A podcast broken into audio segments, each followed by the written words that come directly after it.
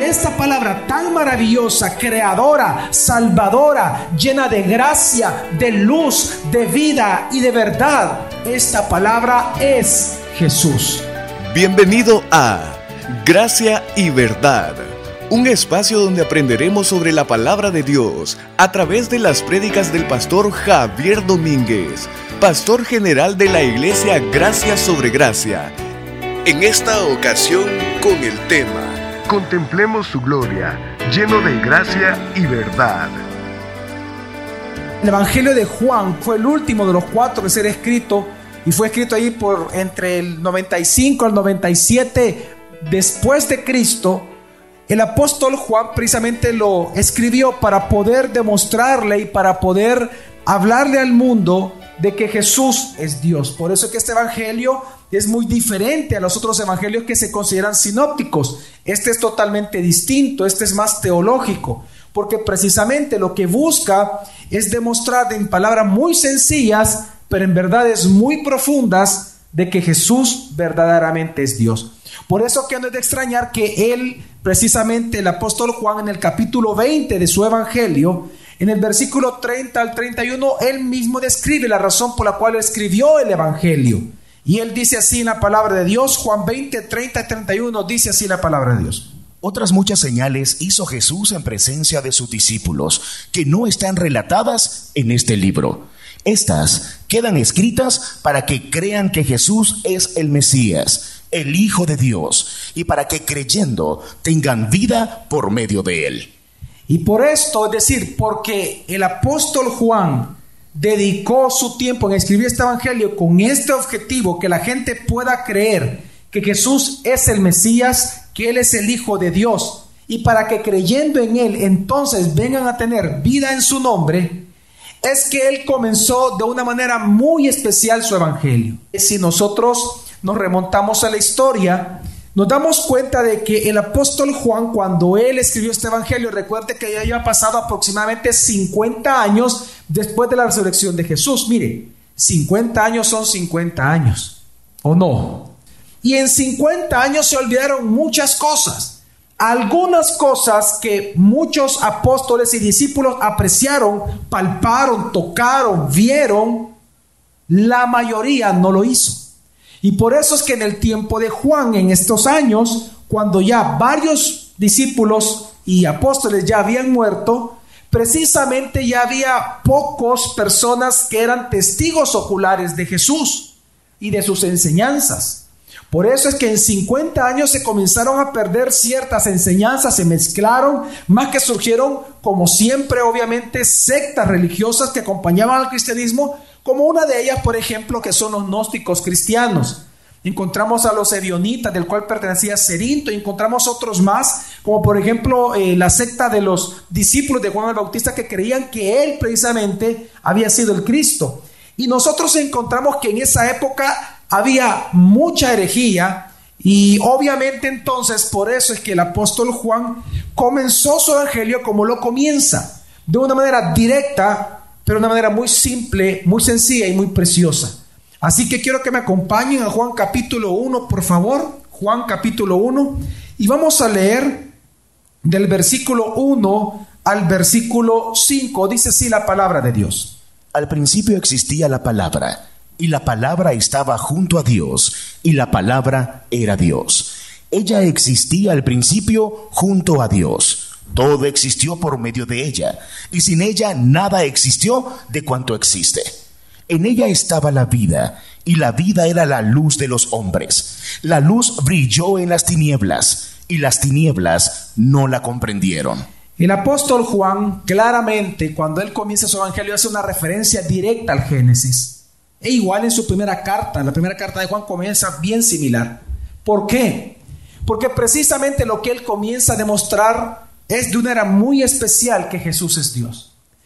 Los gnósticos, por un lado, ellos decían de que Dios, como ellos creían precisamente en el docetismo, es decir, que eh, lo inmaterial es lo bueno y la materia es mala, o Dios es bueno, pero la materia es mala, ellos decían precisamente de que era imposible de que Dios se manifestara al mundo y que la única manera que Dios o los dioses que existían se manifestaran al mundo era a través de la palabra. Incluso el demiurgo, que era eh, uno de los, de los dioses o el malvado dios que creó el mundo porque creían que la materia era mala. Entonces el demiurgo, ellos pensaban y decían que este dios malo o lo que para el cristianismo es el demonio fue el que creó el mundo precisamente como lo creó, precisamente porque él era un ser eh, muy malo.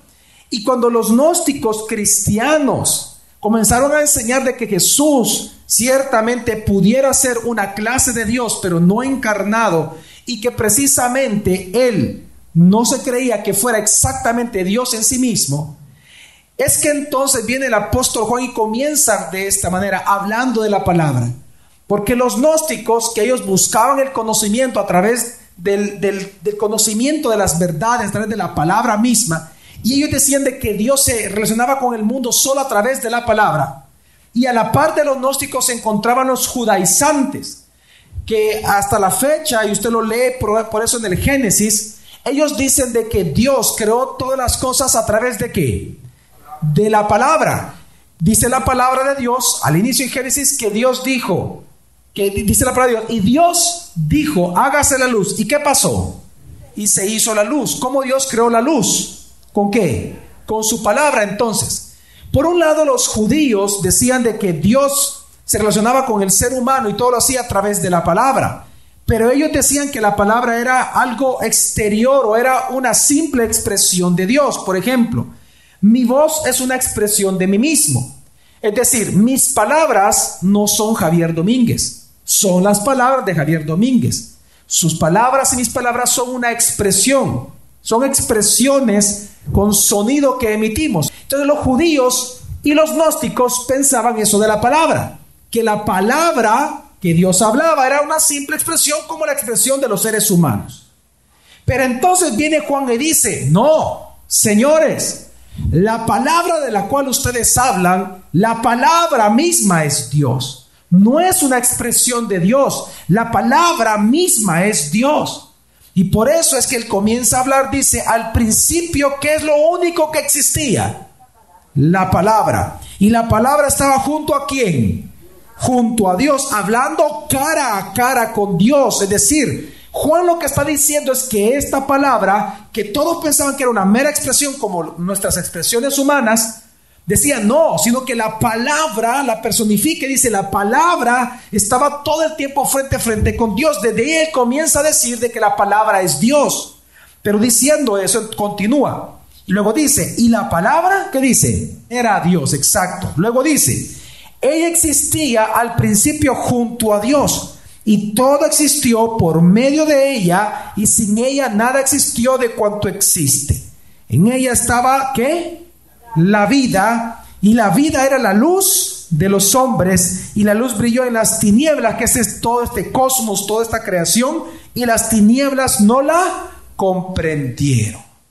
Es decir, Juan comienza hablando de que precisamente esa palabra que los judaizantes y que hasta el día de ahora los judíos lo encontramos en Génesis en sus escritos y ahora para nosotros la Biblia, encontramos nosotros precisamente de que esta palabra es Dios. Y por eso él comienza de esta manera. Porque luego dice en el versículo 14, versículo 13, de que esta palabra es Jesús. Y que esta palabra tan maravillosa, creadora, salvadora, llena de gracia, de luz, de vida y de verdad, esta palabra es Jesús. Y que por lo tanto, entonces Jesús es Dios. Y por eso es que nosotros encontramos en estos cinco versículos de que Juan comienza a hablar acerca de Jesús. Por ejemplo, él dice, solo en cinco versículos, en, en, frases tan simples como estas, él precisamente comienza a decir acerca de Jesús, de que Él es la palabra divina, de que Él es Dios, de que Él es Dios eterno, de que Él es Dios autoexistente, de que Él es la vida, que, Él es, que, también es la luz de la vida para los hombres y que es Dios encarnado. Y precisamente, a pesar de que no todos recibieron este mensaje de Jesucristo y no reconocieron en Jesús al Mesías, pero dice la palabra de Dios que aquellos que sí lo recibieron fueron hechos que hijos de Dios. Por eso si usted me acompaña, todos nos encontramos en Juan 1, amén. Vamos a seguir leyendo del 6 en adelante hasta donde hemos llegado. Dice, hubo un hombre enviado de Dios, el cual se llamaba Juan. Este vino por testimonio para que diese testimonio de la luz, a fin de que todos creyesen en él. No era de la luz, sino que para que diese testimonio de la luz. Ahora, en estos escritos que el apóstol Juan comienza a hablar, él cita y trae memoria el testimonio de Juan el Bautista. ¿Por qué lo hace? Porque después de él hablar que la palabra es autoexistente, que la palabra es viva, que la palabra es luz de, la, luz de vida para los hombres, que la palabra es eterna, que la palabra es Dios y que es la palabra creadora y salvadora a la vez, él viene y cita a Juan el Bautista con un doble objetivo. El primero de ellos era para poder demostrarle a los discípulos de Juan el Bautista que no siguieron a Jesús, que creían hasta ese año, que todavía, que, bueno, imagínense, después de 50 años de la resurrección de Jesús, es decir, estamos hablando después de 90 años de Jesucristo, todavía ellos pensaban que Juan el Bautista era el Mesías. Entonces él comienza a hablar acerca del testimonio que de Juan, precisamente de esa palabra, precisamente de ese Jesús, para poderles demostrar de que Juan el Bautista nunca se, hizo a sí mismo el Mesías, sino que por el contrario dio testimonio de él. Pero la segunda razón por la cual el, apóstol Juan cita a Juan el Bautista es precisamente porque no ha habido profeta más grande sobre la faz de la tierra que Juan el Bautista. Amén. Y por lo tanto, si todas sus si ya, si ya los judíos lo reconocían como profeta y no hay duda de eso, entonces Juan el Bautista les recuerda su palabra para que entonces la puedan creer. ¿Y cuál es parte de su palabra? De que Jesús era el Cordero de Dios que quita el pecado del mundo. Amén. Y por eso es que el apóstol Juan cita a Juan el Bautista como testigo de esto que él viene hablando, de que Jesús es Dios, que Él es la palabra, la palabra viva, la palabra salvadora, la que es luz y vida para los hombres. Por eso es que cuando viene entonces y él dice que Juan el Bautista dio testimonio de la luz, automáticamente él dice, pero, pero señores, pero él no era la luz, él solo fue un testigo de la luz. En ese contexto entonces viene el apóstol Juan y continúa diciendo, versículo 9 en adelante. La luz verdadera que alumbra a todo hombre al venir al mundo, estaba en el mundo, y el mundo fue hecho por él, pero el mundo no lo conoció. Y él comienza a hablar de que precisamente lo que sus ojos vieron es que cuando vino Jesús, los mismos suyos, hablando de Israel, no lo recibieron. Pero aunque los suyos no lo recibieron, algo sucedió. ¿Y qué fue lo que sucedió? A lo suyo vino, y los suyos no lo recibieron. Pero a todos los que lo recibieron, a los que creen en su nombre, les dio potestad de ser hechos hijos de Dios, los cuales no nacieron de sangres, ni de voluntad de carne, ni de voluntad de varón, sino de Dios. Y viene a decir que, pero que aquellos que sí recibieron a Jesús, ¿Y qué es recibirlo, pastor? ¿Cómo es posible que toda la gente lo pudo recibir? ¿Cómo es posible que, que, lo recibieron en su casa, pastor? ¿Comieron con él todos? ¿A qué se refiere la Biblia cuando dice que es recibir a Jesús? Porque dice que a lo suyo vino, a lo suyo vino, pero luego de decir eso, Juan, ¿qué dice? ¿Y los suyos qué?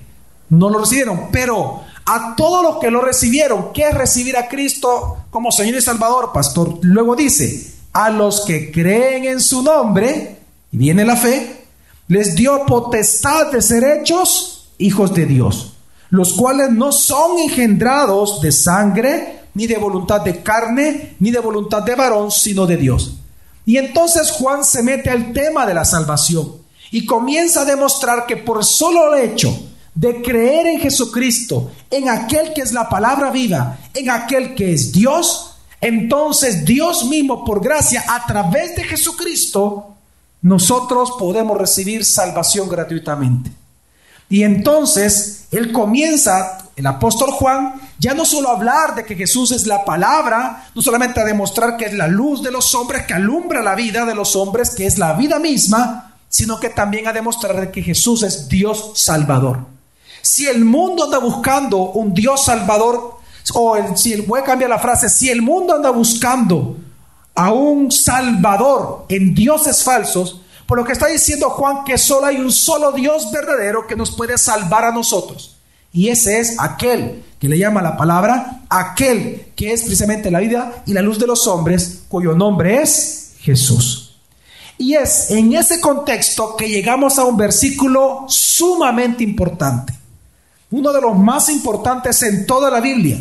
Y no hay versículo que hable precisamente del, de la encarnación de Jesús de una era tan majestuosa como este. Y en ese contexto leemos entonces el versículo 14. Y la palabra se hizo carne y habitó entre nosotros, y contemplamos su gloria, gloria como del unigénito del Padre, lleno de gracia y verdad. Y es que dice, y la palabra se hizo carne. Cuando Juan dice esto, lo dice de una manera muy sencilla, lo dice de una manera muy especial, pero hay mucha verdad solo en este versículo. Juan entonces viene a decir, viene a decir algo muy importante. Él dice que aquella, que aquella palabra, el verbo o el logos, o la palabra más que verbo, la, la palabra, esa palabra que es Dios encarnó. ¿Qué significa encarnó? ¿Significa, pastor, de que Él eh, eh, se fusionó con el ser humano? No. Significa de que, como dicen los, como decían los gnósticos, eh, precisamente como decía también Cerinto, es que él vino a poseer a un ser humano habiendo sido nacido como ser, como un humano normal y corriente llamado Jesús, y que vino Dios y lo poseyó por un tiempo y luego lo dejó. No. ¿Qué está diciendo Juan? De que Dios con toda su deidad, unió su deidad con un cuerpo. Con un cuerpo semejante al del ser humano, solo que sin pecado. Y que precisamente en esa unión ahora nosotros podemos contemplar la gloria de Dios. Porque es que tiene sentido, mire, si Dios no hubiera encarnado, ¿hubiera sido posible ver y contemplar la gloria de Dios? No. Porque la misma Biblia enseña que nadie puede estar delante de la presencia de Dios sin morir. Porque Dios es tan glorioso que la única manera que Él mismo decidió, Él se pudo haber inventado otra, pero la manera que Él decidió manifestar su gloria al mundo, cuán glorioso es Él, es a través del Dios hombre, a través de Jesucristo. Es por eso que Él encarna.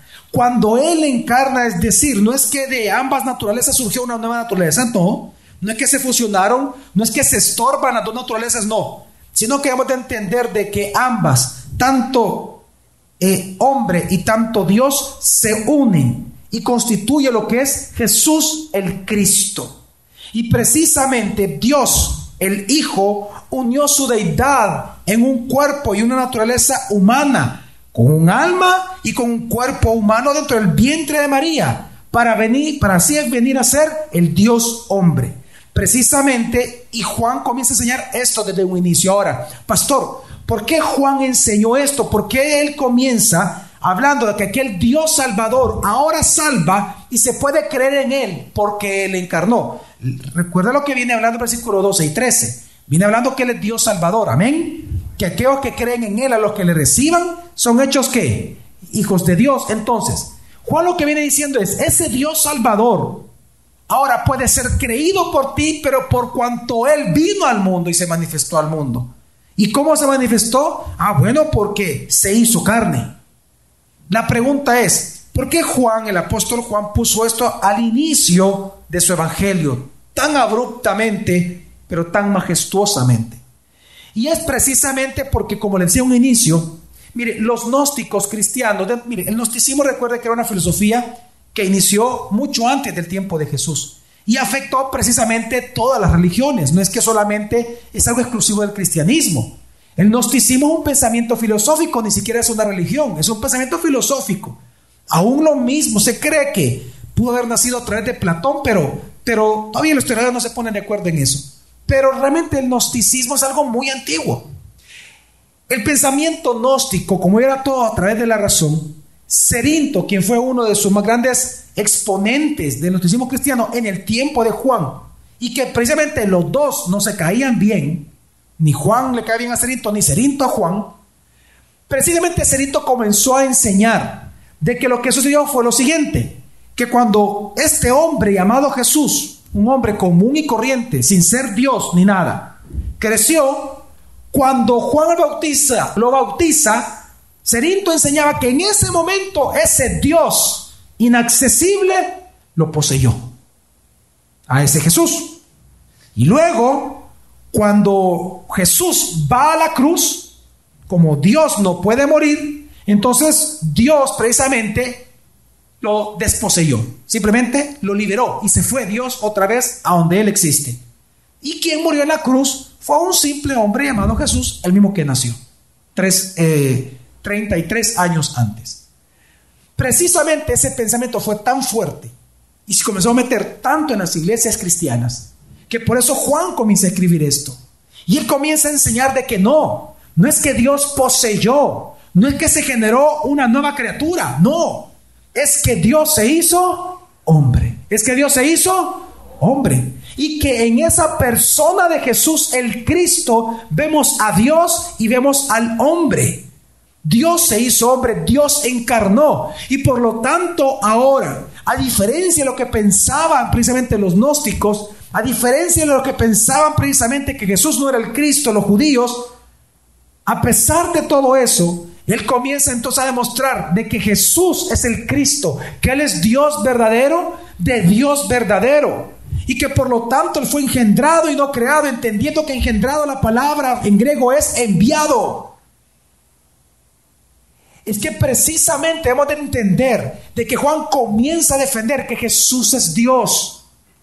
Y él comienza a defender precisamente que este Dios encarnó. Y por lo tanto, por cuanto él encarnó, ahora puede ser Dios salvador de los hombres. Precisamente es en este contexto, es que por eso viene Juan y ya entonces demostrando de que Dios encarnó en la persona de Jesús y que por lo tanto es Dios verdadero, siendo un hombre verdadero entonces hoy el mundo lo puede contemplar. Y por eso es que luego él dice lo que dice en el versículo 14, dice, y la palabra se hizo carne y habitó entre nosotros, y contemplamos su gloria, gloria como del unigénito del Padre, lleno de gracia y verdad. Juan lo que comienza a enseñar es que, imagínense, después de 50 años de la resurrección de Jesús, es que aquella persona que convirtió el agua en qué? en vino. Que aquel que habló con Nicodemo, que aquel ser humano que lavó los pies a sus discípulos, que aquel que lloró en la muerte de Lázaro, que aquel que alimentó a los cinco mil de manera milagrosa, que aquel que resucitó a Lázaro, que aquel que fue crucificado, fue escupido y golpeado, aquel que también resucitó al tercer día, ese, ese que hizo todo eso, ese mismo es la palabra que creó al inicio en Génesis. Ese mismo es la palabra que salva. Ese mismo es Dios. Ese mismo el que siempre ha autoexistido. Es el mismo Dios independiente. Es el mismo Dios de gracia. Porque Él es el Cristo. Y Él comienza a demostrar que ese Jesús es la palabra y que Él siempre ha sido, es y será Dios mismo. Y es que precisamente por eso es que cuando Él dice, y la palabra se hizo carne él pudo haber puesto otra cosa, pero viene hablando de Dios, viene hablando de la palabra, demostrando la deidad de Jesús. Y dice, y la palabra se hizo carne y habitó entre nosotros. Cuando dice la palabra habitar es la palabra tabernáculo. Tabernaculizó entre nosotros. Ahora, ¿por qué Juan ocupó esto como referencia al tabernáculo del Antiguo Testamento? Porque ¿qué es lo que se manifestaba en el tabernáculo del Antiguo Testamento? La gloria de Dios. ¿En forma de qué? ¿En forma de qué? Caí ahí. De nube. Es precisamente que, que la gloria de Dios se manifestaba en el tabernáculo. Por ejemplo, si alguien quería contemplar la gloria de Dios, ¿a dónde tenía que ir? Al tabernáculo. Si alguien quería ver o estar en la presencia de Dios, ¿a dónde tenía que ir? Si alguien quería la protección de Dios, ¿a dónde tenía que ir? Si alguien quería la sanidad milagrosa de Dios, ¿hacia dónde tenía que orar? ¿En qué dirección? En dirección al tabernáculo. ¿A dónde tenía la gente que entrar para poder recibir milagros de Dios? Al tabernáculo. Entonces, cuando viene Juan y dice que aquel tabernáculo solo fue un símbolo de algo, ¿de qué? de Jesucristo. Pero que ahora esa misma gloria de Dios, esa misma presencia de Dios que salva, que sana, que protege, que ayuda, ese es Cristo Jesús. Y que antes nadie podía tener acceso más que a través del sumo sacerdote, pero ahora cada uno lo puede ver cara a cara a Jesús. Por eso es que él dice que este Jesús, cuando vino y encarnó, hizo tabernáculo en nosotros, vino y vivió y vive entre nosotros. Sin embargo, dice, es por esa razón, porque ahora Dios ha encarnado en la persona de Jesús, es que ahora podemos ver la presencia de Dios como en el Antiguo Testamento en el tabernáculo, pero ya no como sombra, ya no como nube, sino a través de una persona. Y a través de esta persona podemos entonces contemplar su gloria, dice, gloria como del unigénito del Padre, gloria porque está lleno de qué? De gracia y de verdad. Es decir, Dios está el Dios de gracia y está el Dios de verdad, que cuando Él vino a vivir, a tabernaculizar entre nosotros, como lo dice Juan, Él vino para un solo objetivo en ese momento, para que contemplemos su gloria. El día de mañana continuaremos aprendiendo más sobre este tema, gracia y verdad, con el pastor Javier Domínguez. Es una producción de la iglesia Gracia sobre Gracia Puedes encontrar más recursos como este en nuestra página web, graciasobregracia.org.